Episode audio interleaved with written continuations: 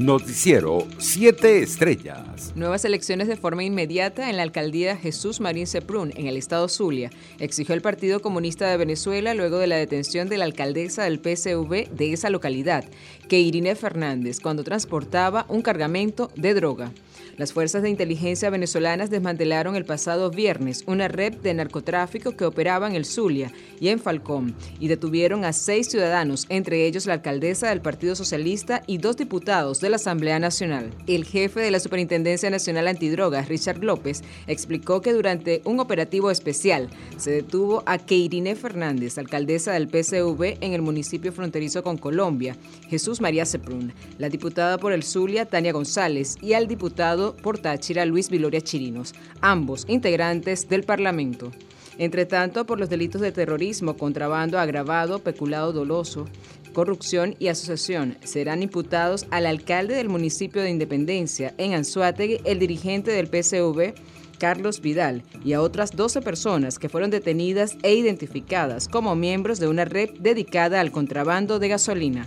Por su parte, Venezuela recibió la madrugada de este domingo un cargamento de un millón de dosis de la candidata vacunal cubana Soberana Plus para fortalecer el combate contra el COVID-19, tal y como lo informó el Ministerio de Salud. En otras noticias, un grupo de ciudadanos chilenos arremetió en contra de un campamento de migrantes venezolanos cercano al sector del aeropuerto con Rosas este domingo. El hecho ocurrió durante una manifestación en la que cientos de chilenos rechazaron la agresión contra carabineros policía chilena, por parte de un grupo de venezolanos durante un operativo de seguridad realizado este martes en la playa de Cabancha.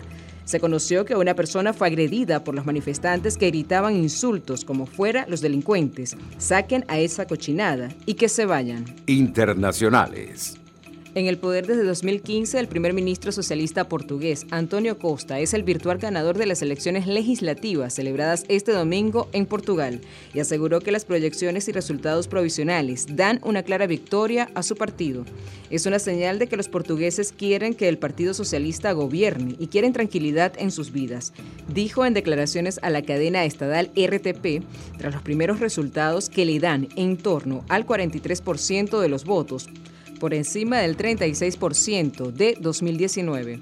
En otras noticias, el secretario general de la OTAN, James Stoltenberg, descartó este domingo que la Alianza Atlántica llegue a enviar tropas de combate sobre el terreno a Ucrania si Rusia lanza una ofensiva sobre el país. Ucrania no es un aliado de la OTAN, dijo a la cadena británica BBC Stoltenberg.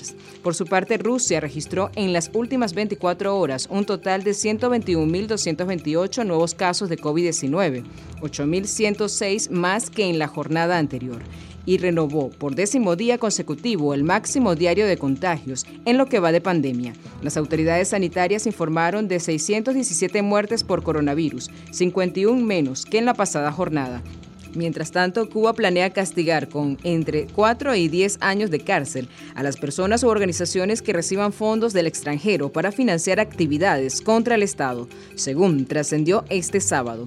Según un artículo del anteproyecto del nuevo Código Penal revelado esta semana, la persona u organización que reciba fondos o recursos materiales con el propósito de sufragar actividades contra el Estado y su orden constitucional serán sancionados con cárcel. Economía. Tras comenzar el año con cuatro semanas consecutivas al alza, la gasolina se acerca cada vez más al precio récord que alcanzó en septiembre de 2012, hace casi 10 años en la Unión Europea, impulsada por el encarecimiento del petróleo y el aumento de la movilidad tras la fase más dura de la pandemia.